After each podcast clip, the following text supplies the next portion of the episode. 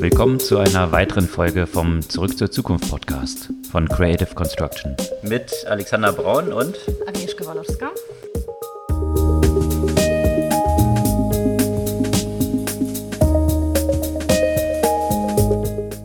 Was gab's Neues letzte Woche? Ja, erstens, jetzt nach drei Wochen sind wir wieder komplett. Genau, aus dem Urlaub zurück. Erst du in Italien, dann nicht in Italien und jetzt wieder zurück im Covid-Krisengebiet Berlin. Exakt, ja. Und in der Zeit gab es ja ganz viele spannende Themen, ja, immer wieder, über die wir dann sonst einzeln oder in andere Zusammensetzungen sozusagen gesprochen haben. Und die ziehen sich dann natürlich ja auch weiter durch. Für mich gab es jetzt letzte Woche ein paar interessante Entwicklungen oder Analysen aus dem Bereich Deepfakes, die für mich ja auch besonders spannend sind, weil ich ja auch diese Deepfake-Studie vor nicht so langer Zeit geschrieben habe.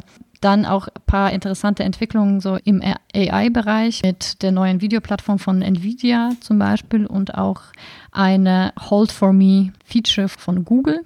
Da können wir später auch noch mal ein bisschen mehr dazu sprechen. Auch im Finance-Bereich gab es so einige interessante Entwicklungen und Analysen, also zum Beispiel auch zum Thema Financial Health und sollte das eigentlich so der Trend bei den Fintech-Startups sein und auch zum Thema Embedded Finance, was sich ja auch immer wieder durchzieht. Und zu Robinhood gab es eine ganz interessante Analyse von Einnahmen, die die so erzielen. Okay, ah, ja, stimmt. Und dem Geschäftsmodell. Mhm. Ja.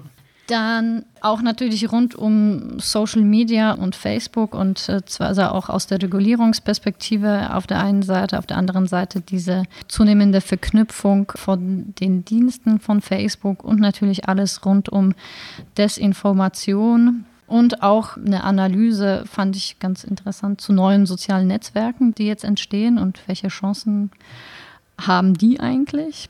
Und rund um die Verknüpfung zu den Diensten, die du gerade von Facebook erwähnt hast, natürlich das ganze Thema Antitrust und genau. die Entwicklung dort in den USA. Da gab es eine ganze Reihe von interessanten Diskussionen dazu und Weiterentwicklung. Absolut. Und natürlich das Thema äh, Trump und Wahlen in den USA, die sich natürlich auch durch viele der Technologiethemen durchziehen. Unter anderem sollte er wie jeder normale Mensch weltweit aktuell eine virtuelle Debatte führen was mittlerweile für alle Usus geworden ist, aber der hat es nicht überraschenderweise wahrscheinlich abgelehnt. Und dann noch was Interessantes, wie ich finde, aus dem ganzen Delivery-Bereich. Ich weiß nicht, ob du mal von GoPuff gehört hast. Go was? GoPuff? Exakt. Anscheinend nicht. Gehe ich nachher ein bisschen drauf ein. Da gibt es auch interessante Entwicklungen immerhin jetzt ein 4 Milliarden Dollar Startup aus den USA, was ziemlich unterm Radar geflogen ist und in Deutschland so ein Pendant dazu existiert, was bisher auch ziemlich unterm Radar geflogen ist. Mhm. Unter Radar geflogen ist ja auch dieser Startup, der jetzt auch 80 Millionen Finanzierung bekommen hat. Wie heißt der nochmal?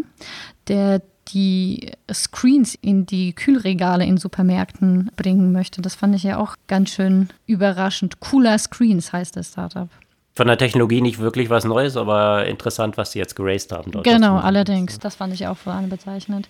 Und eine Analyse auch zu den neuen Entwicklungen bei Amazon, über die zum Teil schon gesprochen haben, aus der Privacy-Perspektive. Also zum Beispiel das Thema die autonome Surveillance-Drohne, ähm, wie auch der Handflächenerkennung für Bezahlung bei Amazon.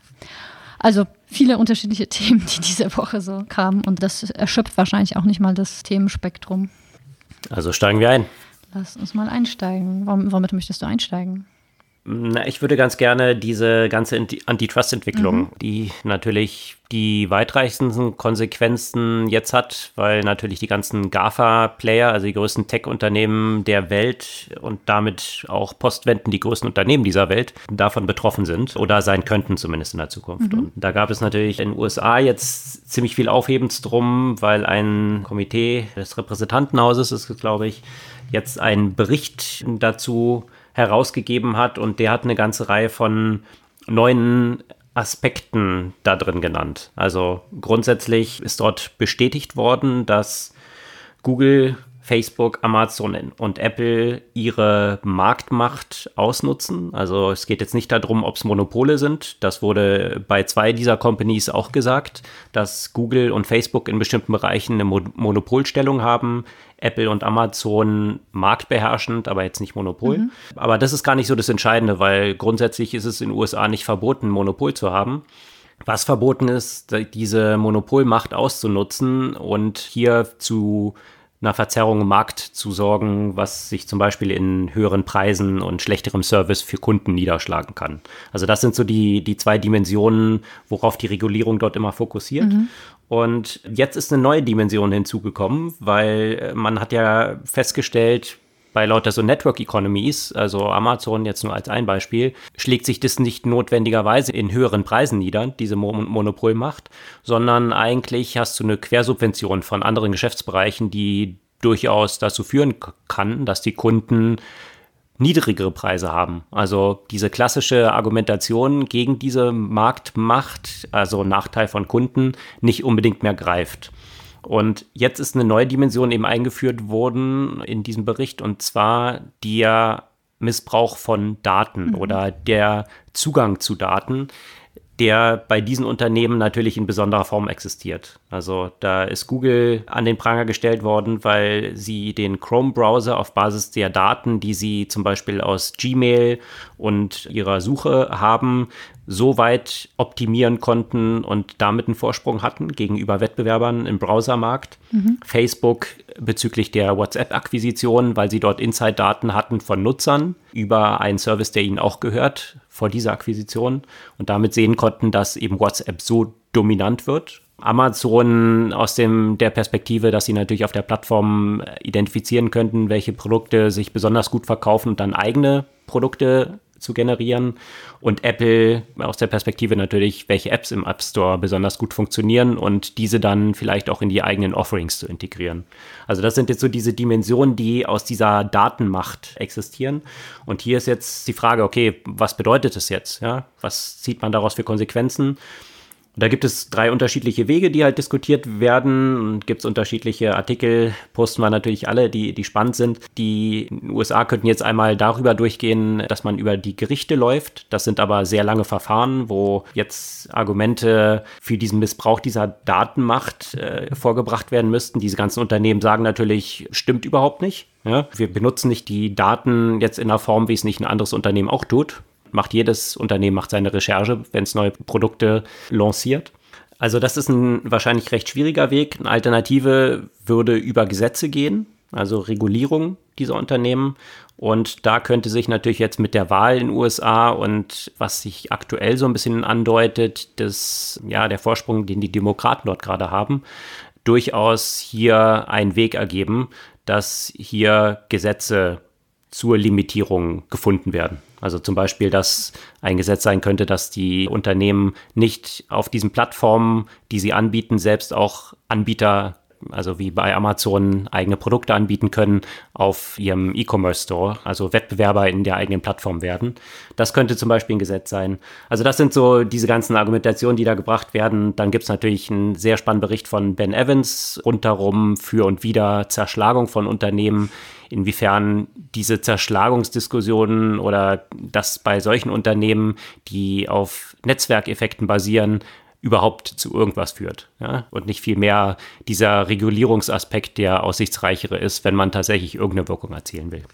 Was die Regulierung angeht, finde ich äh, spannend den Vergleich, der jetzt zunehmend gezogen wird zwischen den sozialen Medien. Primär geht es um Facebook und der Zigarettenindustrie. Und zwar kam ja auch raus, dass Facebook tatsächlich so Playbooks für Addictive Products, das von der Tabakindustrie kommt, tatsächlich analysiert oder angewendet hat. Und jetzt ist es eben auch die Frage, ob man bestimmte Regulierungen, die nach und nach so in den 80er, 90er, Nuller Jahren eingeführt wurden, ob man das eben auf die sozialen Medien auch anwenden kann und wie.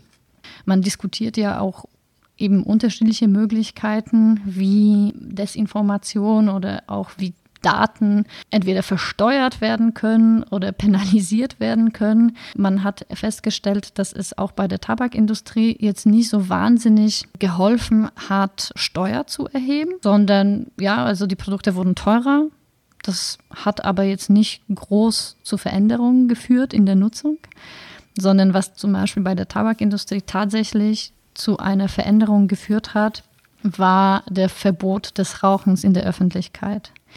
Und da ist so ein bisschen die Frage, kann man eben diesen Prozess, der sich ja auch über Jahrzehnte abgespielt hat und doch bestimmte Erfolge erzeugt hat, auf die ganze Social-Media-Industrie übertragen. Mhm. Diesen Vergleich finde ich ganz interessant, weil das natürlich, also ne, wenn man jetzt immer, immer mehr auch spricht von der Abhängigkeit und gerade auch so von diesem Thema Kollateralschäden, auch das Thema Rauchen wurde ja auch immer so dargestellt, es ist eine individuelle Entscheidung. Deswegen ist es ja gegen quasi die Prinzipien einer freien, liberalen Gesellschaft, da irgendwelche Verbote auszusprechen. Und so ähnlich sieht man das ja auch zum Teil mit den sozialen Medien, wo man quasi jeden Eingriff, Versuch mit Free Speech versucht eben zu diskreditieren oder zumindest das Gespräch zu beenden.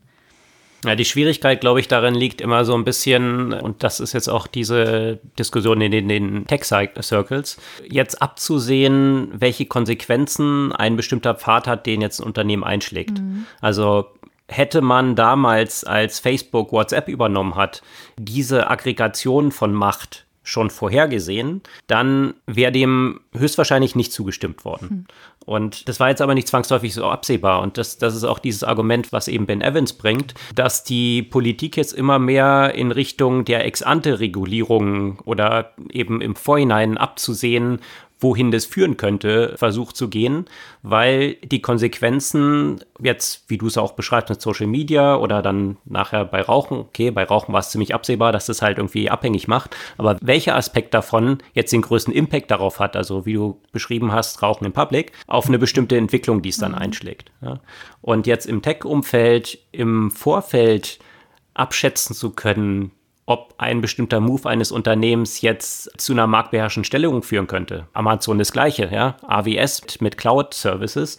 Ich meine, als sie gestartet sind, da haben die meisten Leute gedacht, ja, toll, wie soll damit jemals Geld verdient werden? ja? Und jetzt sind sie dort in so einer Position, dass man darüber nachdenkt, ja, wie marktbeherrschend ist eigentlich die Stellung dort von Amazon in diesem ganzen Cloud-Markt? Ja? Und ich finde, ein witziges Beispiel, was Ben Evans dort halt bringt, ist aus dem Kontext von Mobile Operators. Ja? Also McKinsey äh, hatte eine Studie für, die, für AT&T damals gemacht, in den 90er Jahren, Ende der 90er Jahre, die davon ausgegangen ist, dass bis 2000 900.000 Mobile Phone-Nutzer existieren werden. Ja, und dass der Markt eigentlich auch nicht so groß ist. Ja, also im Vorfeld jetzt abzuschätzen, dass tatsächlich ein echter Wettbewerb für AT&T entstanden ist, dann auch dadurch, dass es halt eine neue Technologie gab und nicht nur dass jetzt AT&T zerschlagen werden musste in lauter Subunternehmen, das ist halt im Vorfeld sehr schwer abschätzbar. Und deswegen ist halt hier so die Frage, ja, wie gut sind die Vorhersagen, die man machen kann, wenn man noch gar nicht weiß, welche Technologien welche Wirkung auch entfalten werden. Tja, das ist, äh, wie war das? Predictions are hard, especially äh, those about the future. Deswegen ist halt eher so Szenarien denken ne? und, und, Wahrscheinlichkeiten. Und, aber das ist natürlich sehr schwierig in die Regulierung zu gießen. Und die Regulierung ist letztendlich, also wie man ja auch gesehen hat, auch bei der Tabakindustrie ein gutes Beispiel oder auch bei eigentlich allen Industrien, die ist natürlich immer der Entwicklung hinterher, was jetzt auch nachvollziehbar ist. Und durch die Netzwerkeffekte dieser Entwicklung wenn sie dieser Entwicklung hinterher ist, sind die entstehenden Marktpositionen dann schnell so dominant, dass es dann schwierig ist, das im Nachhinein mhm. dann noch zu regulieren. Absolut. Also das ist eben genau dieses Spannungsfeld, was dort existiert, was sich auch nochmal so widerspiegelt in einer anderen Headline, die ich vergangene Woche ganz interessant fand, rund um TikTok. Das haben wir ja ohne Ende in der letzten Zeit behandelt. Aber was dort nochmal interessant kam, das wird Trump wahrscheinlich nicht so freuen, ist, dass TikTok jetzt zum zweitbeliebten Tool oder zweitbeliebten App bei Jugendlichen geworden ist und damit an Instagram vorbeigezogen ist. Mhm. Und an erster Position, rate mal. WhatsApp? Nee, Snapchat. Ach, Snapchat, echt? Und Exakt. Okay. Und da sind wir wieder bei Predictions. Mhm. Ja. Ich glaube, so vor einem Jahr hätte jeder Snapchat komplett abgeschrieben. Mhm. Und das hat die Börse auch getan, weil das Hauptfeature von Snapchat ja von Facebook recht erfolgreich kopiert wurde. Und da haben alle schon gedacht, na gut, also Snapchat ist eigentlich jetzt Toast. Hätte Even Spiegel damals für drei Milliarden doch an Mark Zuckerberg mhm. verkaufen sollen. Und ja, im vergangenen Jahr hat sich die Aktie um über 150 Prozent nach oben entwickelt.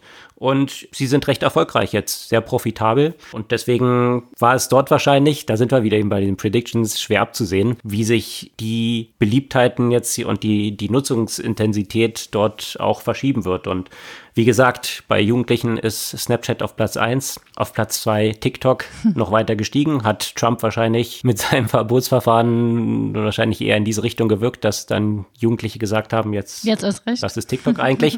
die es noch nicht mitbekommen hatten, dass es TikTok gibt, haben spätestens jetzt was mitbekommen davon und ja, die Beliebtheit ist entsprechend dort gestiegen. Instagram dann eher so ein bisschen abgefallen. Das sind aber, wie gesagt, jetzt die Beliebtheitsdaten, noch nicht die Nutzerdaten und die Nutzungsintensität. Da sieht es noch ein bisschen anders aus, aber das fand ich trotzdem eine spannende Entwicklung, die sich dort abgespielt hat. Tja, das wird sicherlich auch nicht einfacher machen, TikTok irgendwie abzuschalten oder zu verbieten. Ne? Das ist ja immer noch so ein bisschen statusschwebend, die ganze Geschichte. Genau, jetzt wo es eigentlich auch, äh, was äh, Twitter ja in seinen frühen Jahren hingelegt hat, dass Twitter so zu so einem News-Kanal wurde, jetzt ja irgendwie bei TikTok passiert mhm. ist, weil die Tochter von der Kellyanne Conway zum Beispiel die Covid-Infektion der Mutter darüber preisgegeben hat und auch sonst so Insights aus der Familie zu Trump gegeben hat. Also plötzlich ist Kellyanne Conway ein 15-jähriges Mädchen, also die Tochter von ihr, als TikTok-Star jetzt ein offizielles Medium, was von Journalisten beobachtet wird, weil dort immer interessante Scoops rauskommen. Das ist natürlich auch eine interessante Entwicklung. Ja, und gerade in diesem Kontext gab es ja in der letzten Zeit auch so ein paar interessante Artikel, die diverse Social Networks vorstellen, die versuchen irgendwie eine Antwort auf die Problematik auch bei Facebook und Twitter und TikTok etc. zu finden. Und ich weiß noch nicht so, wie, wie ernst man das wirklich nehmen kann. Also jetzt wird Telepath so ziemlich überall besprochen. Das soll eben so ein neues soziales Medium sein, das sich vor allem darauf fokussiert, dass eben keine Desinformation und auch, dass ein zivilisierter Diskurs doch dort stattfindet. Und ich frage mich, können Sie das gewährleisten und kann das überhaupt ein Erfolgsfaktor sein? Weil die Tatsache, dass du dich dann ja auch immer mit dem Handy verifizieren musst und auch, dass du diverse Deklarationen da unterschreibst, dass du nicht böse sein wirst, ne? dass äh, hier Fokus on Kindness und so weiter und auch, dass Nachrichten nach 30 Tagen verschwinden das sollen ja für sie so die Erfolgsfaktoren sein, die da so einen Safe Space schaffen wollen.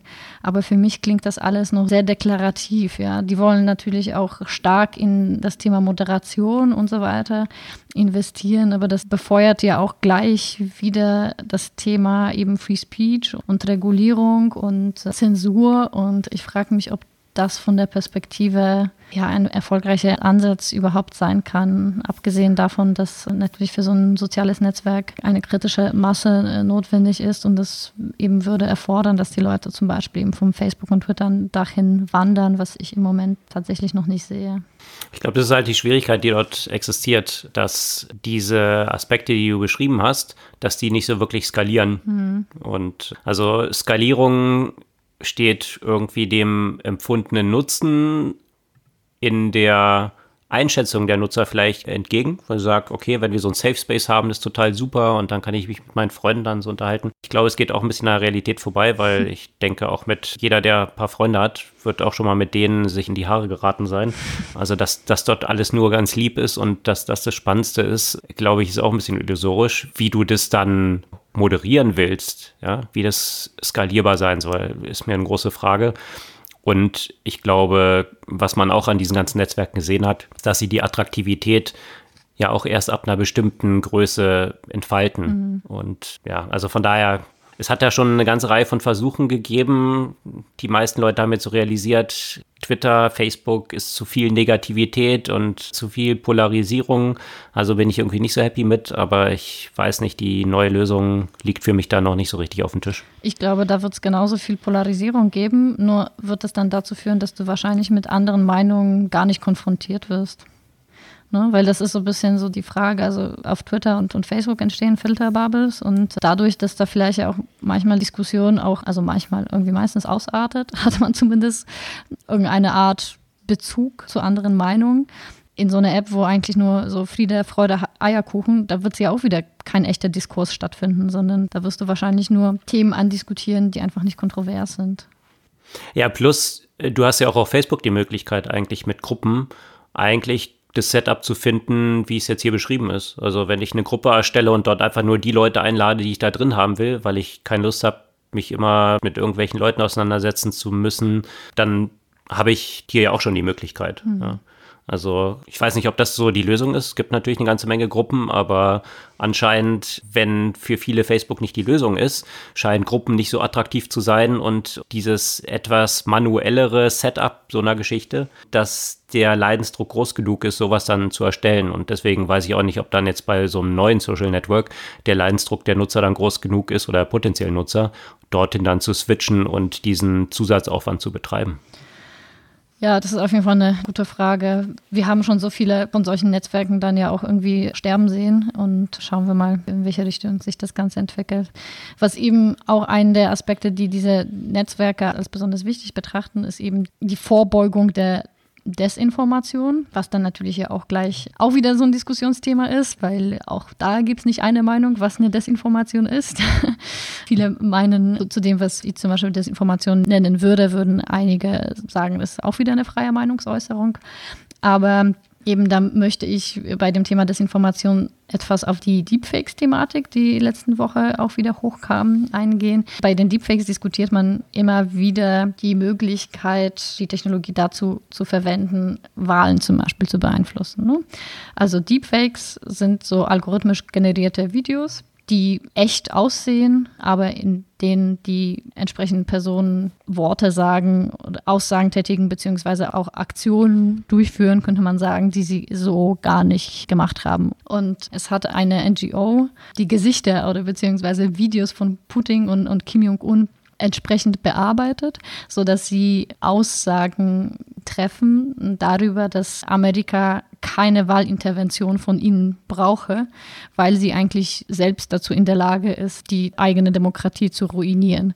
Also hat man diese Videos von diesen Machthabern eben nicht dazu genutzt, um Wahlen irgendwie zu beeinflussen, sondern eben auf die Problematik hinzuweisen, dass sie eben gar nicht von draußen eingreifen müssen. Und das weitere Deepfake-Thema, was eben auch hochkam, ist die potenzielle Bedrohung tatsächlich von dieser Technologie für das Geschichtsschreiben, weil so gut, wie man mittlerweile eben die Videos manipulieren kann, kann man ja auch immer besser eben bestimmte geschichtliche Ereignisse einfach anders darstellen lassen und bestimmte Fakten einfach viel glaubwürdiger manipulieren. Und da ist für mich auch so ein bisschen die Frage, braucht man eigentlich auch in der Geschichtsschreibung entsprechend neue Methoden, neue Modelle, wie man das, was tatsächlich sich ereignet hat, bewahrt und vor dieser Art von Manipulation schützt. Weil bisher sind wir uns Zumindest gibt es ja auch weitgehenden Konsens über geschichtliche Ereignisse, aber sobald alternative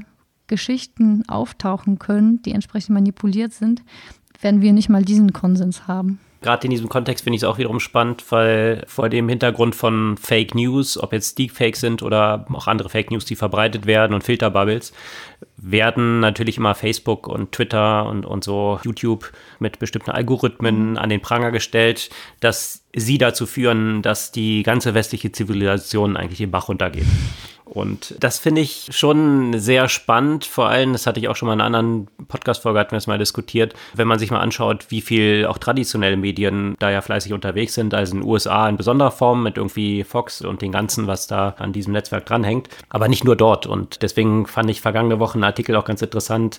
Da ist eine Studie rausgekommen, die eben die Hauptverbreitungswege mhm. von Fake News analysiert hat. Mhm. Und die sind tatsächlich klassische Mainstream-Medien. Ja.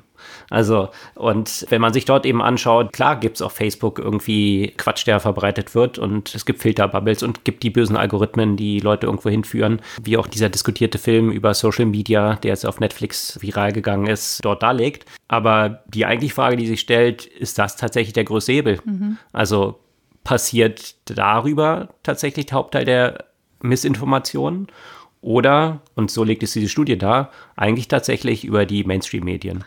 Also ich habe den Beitrag auch gelesen. Gleichzeitig kam ja aber auch von nicht so langer Zeit die Studie von Pew äh, Institute, dass immer mehr Leute eben die News nicht mehr über die Mainstream-Medien beziehen, sondern zum Beispiel YouTube als eine der Hauptquellen für News. Und da frage ich mich, klar, natürlich haben die Mainstream-Medien immer noch den größten Einfluss, weil sie immer noch trotz allen sozialen Netzwerken immer noch eine primäre Informationsquelle sind. Wenn sich das ja auch noch weiterhin verschiebt, wird das Problem mit den sozialen Netzwerken womöglich noch weiter steigen. Und was ich mich dann auch nochmal frage, ist, wie ist die Interaktion dazwischen? Ne? Wie häufig kommen vielleicht irgendwelche Sachen auch in den sozialen Medien hoch und dann werden sie eben über die sogenannten Mainstream-Medien dann ja auch weiter kolportiert, weil auch solche Fälle finden sehr häufig statt dass zum Beispiel irgendwelche viralen Themen auf Facebook oder YouTube hochgekocht sind und dann wurden sie eben noch weiter durch die klassischen Medien weiterverbreitet. Aber da ist für mich eben die Frage, in welche Richtung es stärker passiert. Mhm. Ne? Was eben genau äh, auch in dieser Studie dann halt irgendwie so ein bisschen dargelegt wird. Ne? Mhm. Ne? Also ich glaube,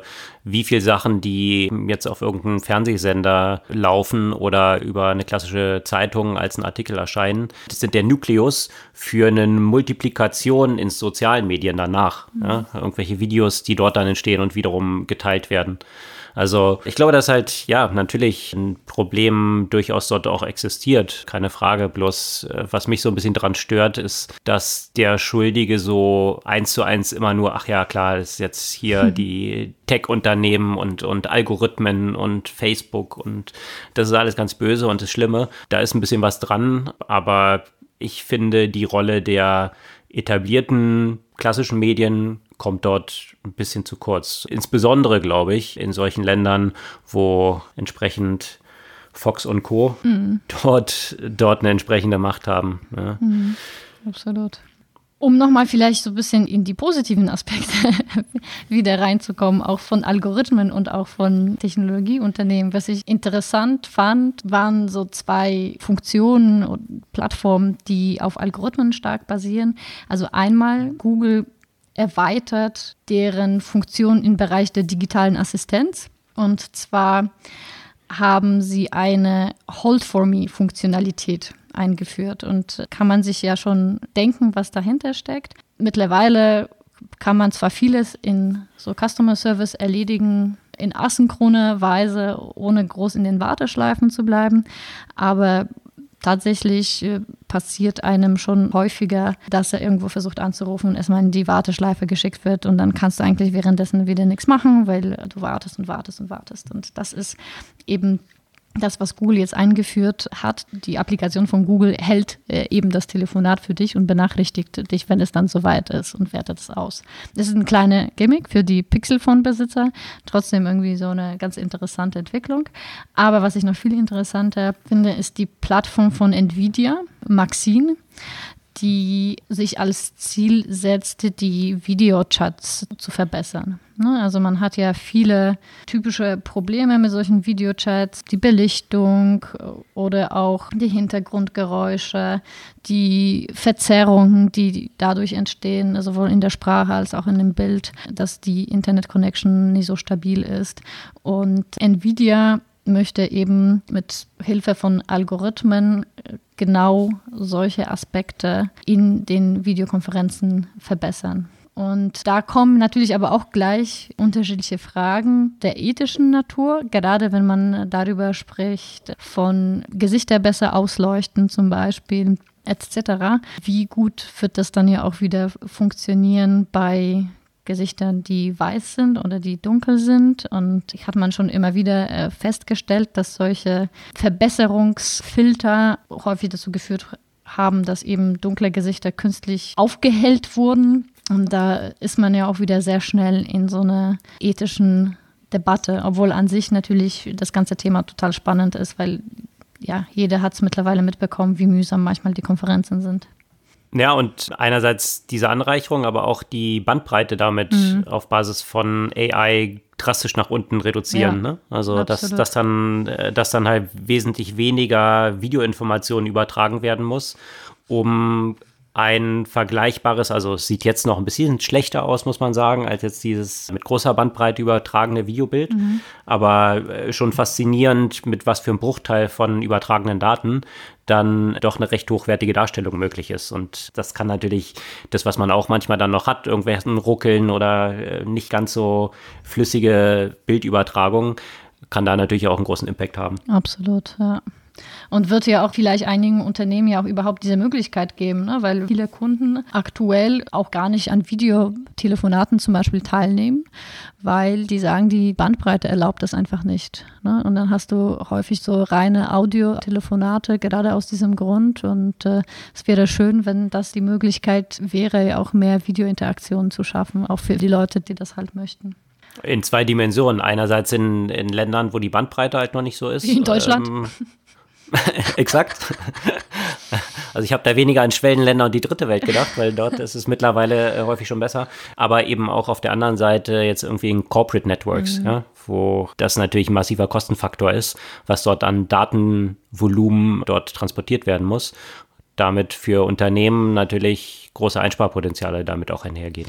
Und auch für die Bildung, muss man sagen, weil das ist ja auch zum Teil einer der größeren Probleme bei der Gewährleistung der Kontinuität der Schulen in Zeiten von Remote, dass, dass viele der Kinder ja auch nicht eine ausreichende Bandbreite haben, um an solchem Unterricht zum Beispiel teilzunehmen. Und das wäre sicherlich ja auch ein erwünschter Effekt, wenn da diese Verbesserung das ermöglichen würde. Eine ganz spannende Analyse aus dem Umfeld von Neobrokern mhm. gab es noch vergangene Woche von Finanzszene. Und zwar haben die sich, in der Einführung hatte ich jetzt gesagt, Robin Hood, das ist, ist natürlich nicht, sondern Trade Republic ein bisschen genauer angeschaut. Also quasi das Copycat von Robin Hood hier in Deutschland. Und die haben mal die Zahlen unter die Lupe genommen, die Trade Republic so berichtet hat. Und mhm. die sind extrem gut. Und zwar lässt sich daraus ableiten, dass Trade Republic pro Trade so etwa drei Euro verdient. Mhm. Das ist äh, für Gratis-Trades, also für den Nutzer fast Gratis-Trades, man zahlt einen Ein Euro, Euro. Mhm. ist es natürlich äh, recht lukrativ dann, wenn man sich das jetzt weiter mit großem Wachstum skaliert anschaut, dass man so profitabel kostenlose Trades quasi abwickeln kann. Und das haben wir ja schon ein paar Mal diskutiert, woran das liegt, dass da sogenannte Market Maker dahinter sind, die Trade Republic für das Volumen bezahlen, was sie an Trades bekommen. Die machen darüber Geld, dass sie halt in den Spreads so ein bisschen was mitverdienen können und bessere Vorhersagen haben, zum Beispiel über irgendwelche Stop-Loss-Orders von den Nutzern, können sie dann halt besser verstehen, bei welchen Preispunkten wie viel neues Angebot auf den Markt kommt und wie das die Kurse bewegen könnte. Also das sind halt schon relevante Insights, die nicht zwangsläufig nur zum Vorteil der Nutzer mhm. auch von größeren Playern eben genutzt werden können. Das ist so ein bisschen die, die Side-Note da dran. Aber deswegen fand ich diese Analyse ganz interessant, dass es eben doch ein recht profitables Geschäftsmodell auch für Trade Republic eben sein kann. Und ein Artikel, der in diese gleiche Richtung in den USA erschienen ist, zu dem Thema, wie immer größer die Relevanz von auch Reddit-Foren wird für die Wall Street, weil im Trend von Robin Hood ja immer mehr Retail-Investoren, die dort jetzt dran teilhaben, die auch unterdessen den Markt ziemlich bewegen können. Wo tauschen die sich aus? Zum Beispiel in Reddit-Foren. Also plötzlich wird die Analyse der Reddit-Foren plötzlich interessant, um bestimmte Marktsignale ableiten zu können. Und das geht ja auch in diese Richtung dieses Informationsvorsprungs, also der von diesen gratis Neo-Brokern quasi an Market Maker geliefert wird, um bestimmte Prognosen eben treffen zu können, diese jetzt auch aus solchen Foren zu ziehen, um den Impact hier von, von diesen Retail-Investoren besser abschätzen zu können. Mhm. Also ganz interessante Verschiebungen, die da so stattfinden in diesem Umfeld. Und apropos Verschiebung in diesem Umfeld, was ich wirklich interessant fand, ist eben diese Debatte rund um das Thema Financial Health. Weil wenn du dir gerade solche Plattformen anschaust, sei es Trade Republic, vielleicht noch weniger als jetzt zum Beispiel Robinhood. Über die Probleme von Robinhood haben wir schon ein paar Mal gesprochen und auch die zum Teil extrem negativen Konsequenzen für die Nutzer, die das nicht verstanden haben. Gab es recht spannende Artikel bei Forbes, überraschenderweise, weil Manchmal sind die Artikel bei Forbes relativ, naja, wie soll man sagen, etwas, etwas flach. Hängt immer so ein bisschen davon ab, ob es tatsächlich ein Forbes-Writer ist oder einer von diesem Contributor Network, ja, wo Forbes meiner Meinung nach ihre Brand komplett mit kaputt gemacht haben, hat, indem ja. jetzt jeder, jeder dort irgendwie publishen kann, ja, aber okay. Äh, aber eben, äh, wo man sich eben die Frage gestellt hat, wo soll es hingehen mit dem Fintechs und wo wurden ja auch vielleicht die Erwartungen oder die Hoffnung, die in Fintech gesetzt wurden, einfach nicht erfüllt. Weil wenn du gerade sowas wie Robin Hood anschaust, das führt eigentlich zum Gegenteil von Financial Health. Ne? Und du hast das vielleicht in Deutschland noch etwas weniger, aber in USA hast du ja wirklich dieses Problem in einem extremen Ausmaß. Also Menschen, die ohne Ende verschuldet sind, die eigentlich schon in ihr erwachsenes Leben schon mit Schulden starten, wenn sie zum Beispiel studiert haben und dann leben sie sozusagen von einer Kreditkartenabrechnung zur nächsten und mit irgendwelchen Krediten, die mit extrem hohen Zinsen belegt sind und so weiter. Und dann kommen noch so Sachen wie Robin Hood, die eigentlich so das Heilversprechen bringen. Und da investieren wieder die Leute irgendwie das Geld, was sie womöglich nicht haben, mit irgendwelchen riskanten Finanzinstrumenten, die sie nicht verstehen und sind dann am Ende wirklich pleite, ja. Und wie stark. Aber ganz kurz, ich, ich, glaube, man muss ja differenzieren. Also ich glaube, dass, dass Robin Hood oder auch ein Trade Republic eine breiteren Gruppe von Menschen den recht kostengünstigen mhm.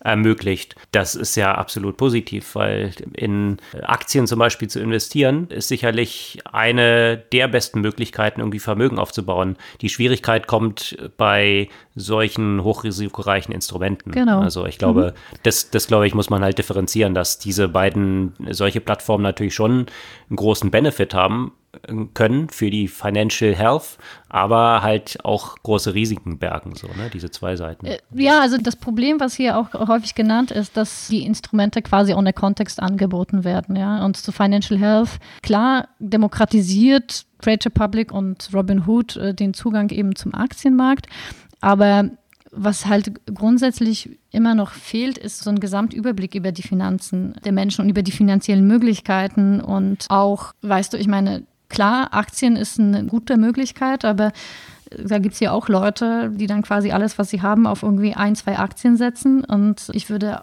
sagen, dass es langfristig auch nicht notwendigerweise zum Financial Health beiträgt, sondern den Mensch, obwohl die Daten eigentlich existieren, wird an keiner Stelle, weder bei Banken noch bei Fintechs, den Menschen quasi so eine Hilfestellung gegeben, wie sie eben mit den Finanzen umgehen können. Was können sie sich überhaupt leisten? Wie sollten sie mit ihren Ausgaben und Investments umgehen?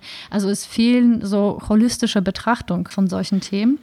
Und natürlich gibt es auch dazu Klar, man könnte basierend auf Daten extrem viel machen. Dann kommen natürlich auf der anderen Seite so Privacy-Bedenken.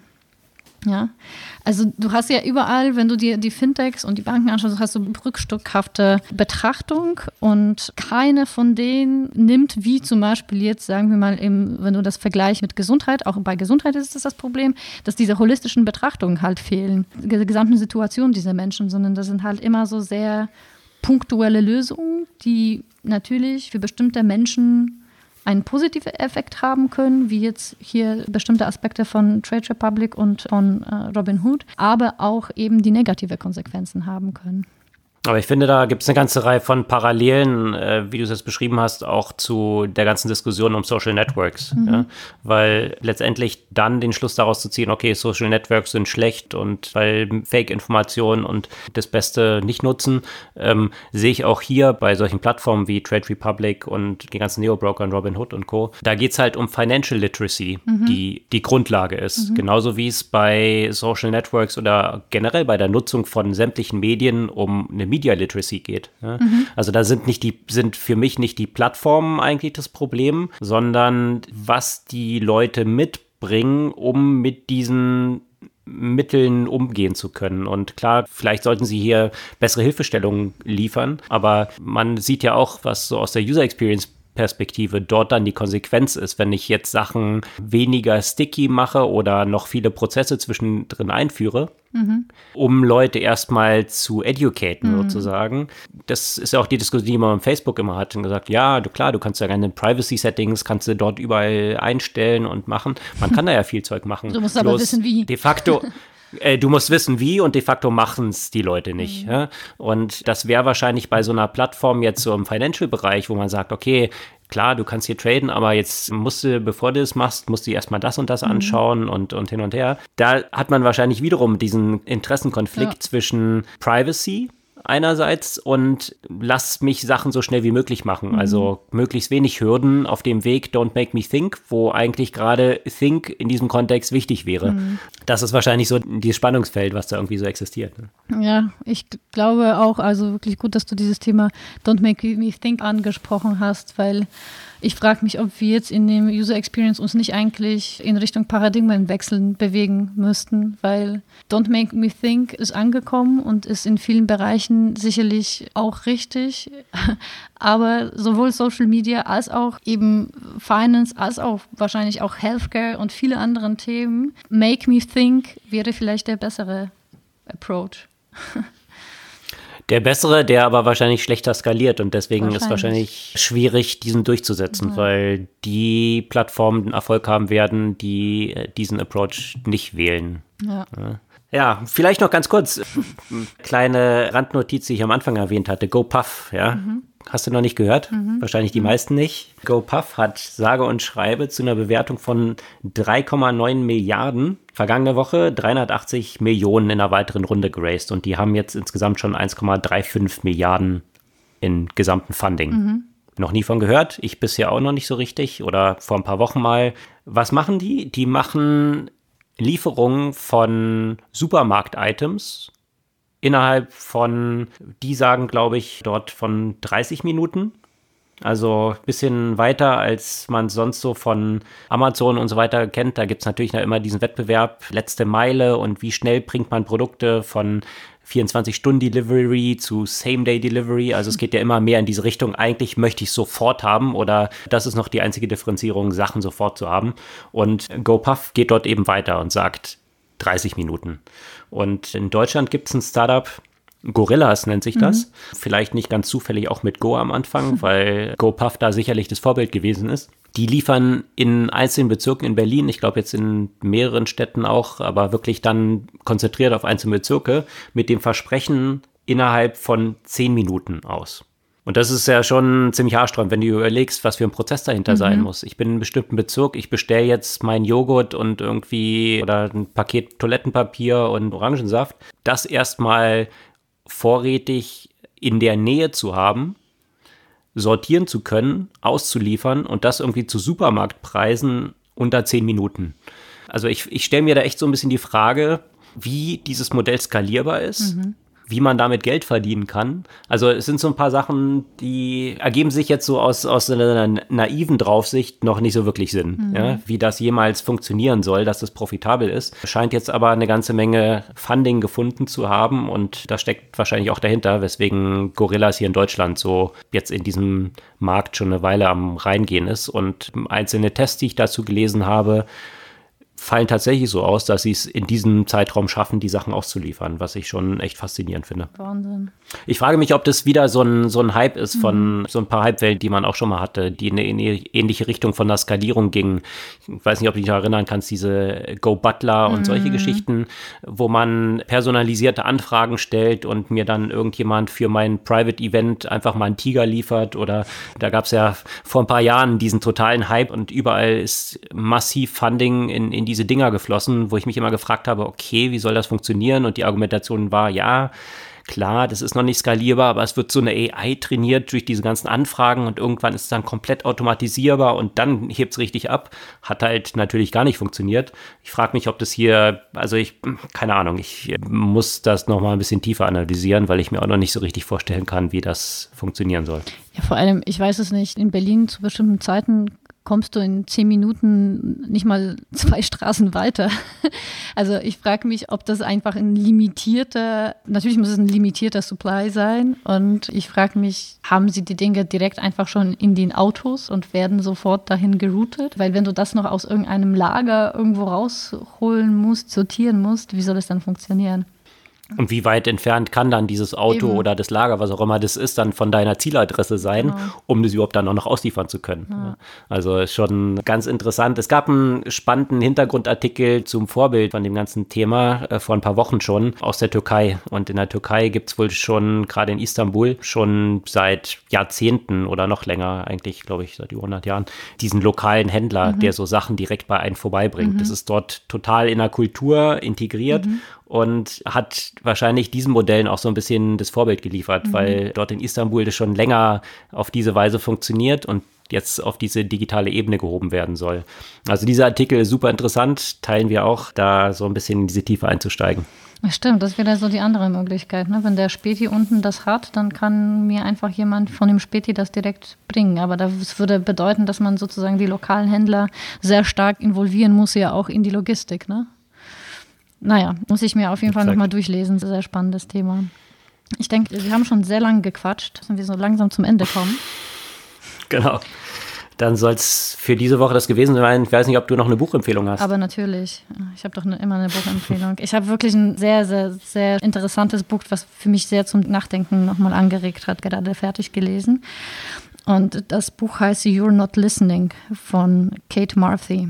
Und die beschäftigt sich eben mit der Kunst des Zuhörens, die uns vielen abhanden gekommen ist und bringt ja auch ein paar sehr spannende Facts, also wie zum Beispiel, wie groß oder wie lang die Pause in unserer westlichen Kultur ist, in einer Konversation zwischen dem Ende eines Satzes einer Person und dem Anfang der nächsten Aussage von der anderen Person. Und die ist zwischen 0 und 3 Millisekunden. Das heißt, wir fallen uns eigentlich dauernd ins Wort und können eigentlich gar nicht zuhören, weil wenn wir schon dann anfangen zu sprechen, wenn die Person davor aufgehört hat, dann haben wir offenbar nicht so richtig zugehört. Und zeigt aber auch, wie wichtig eigentlich dieser Skill tatsächlich ist und wie häufig das eben vernachlässigt wird, weil der Fokus gerade in unserer Businesskultur eher aufs Reden als auf das Zuhören gesetzt wird. Und auch, was mir nochmal klar geworden ist, warum ich nach so Workshops zum Beispiel, die ich moderiere, ne, die ich, an denen ich nicht teilnehme, sondern moderiere, also habe ich eigentlich keine andere Rolle, außer die ganze Zeit zuzuhören und dann entsprechend zu reagieren, warum ich dann so fertig bin. Und das Zuhören ist einfach deutlich anstrengender als das Sprechen selbst. Und deswegen, wenn man jetzt so zum Beispiel Flugkontrolleure sich anschaut oder auch die Simultanübersetzer, wie häufig sie eben Pausen machen müssen, weil deren Job ja auch so stark darin besteht, einfach zuzuhören. Und das ist einfach nicht ganz so einfach für uns. Womit wir wieder einen Bogen schließen zu dem, was wir vorhin hatten, Don't Make Me Think, mhm. weil alles, was mit weniger Nachdenken verbunden ist, wesentlich einfacher fällt und genau. da die geringsten Hürden auf dem Weg sind und lässt sich wahrscheinlich hier auch eben auf gute Unterhaltung übertragen. Exakt. Ich finde, jeder, der irgendwie mit Menschen zusammenarbeitet, und das tun die meisten, wäre eigentlich ganz gut beraten, dieses Buch mal so als Inspiration durchzulesen. Okay, also die Buchempfehlung diese Woche, Are You Listening? Richtig? Nein, you're not das listening. Alexander, you're was zu beweisen war. Was, was zu beweisen war. You're not listening, die Buchempfehlung diese Woche. Das soll es für diese Woche gewesen sein. Neben der Buchempfehlung wie immer auch sämtliche Artikel, über die wir hier gesprochen haben, zum Nachlesen auf unserer Podcast-Blog-Seite und in den Show Notes. Wir freuen uns auf die kommende Woche und auf eure Kommentare, euer Feedback und Likes und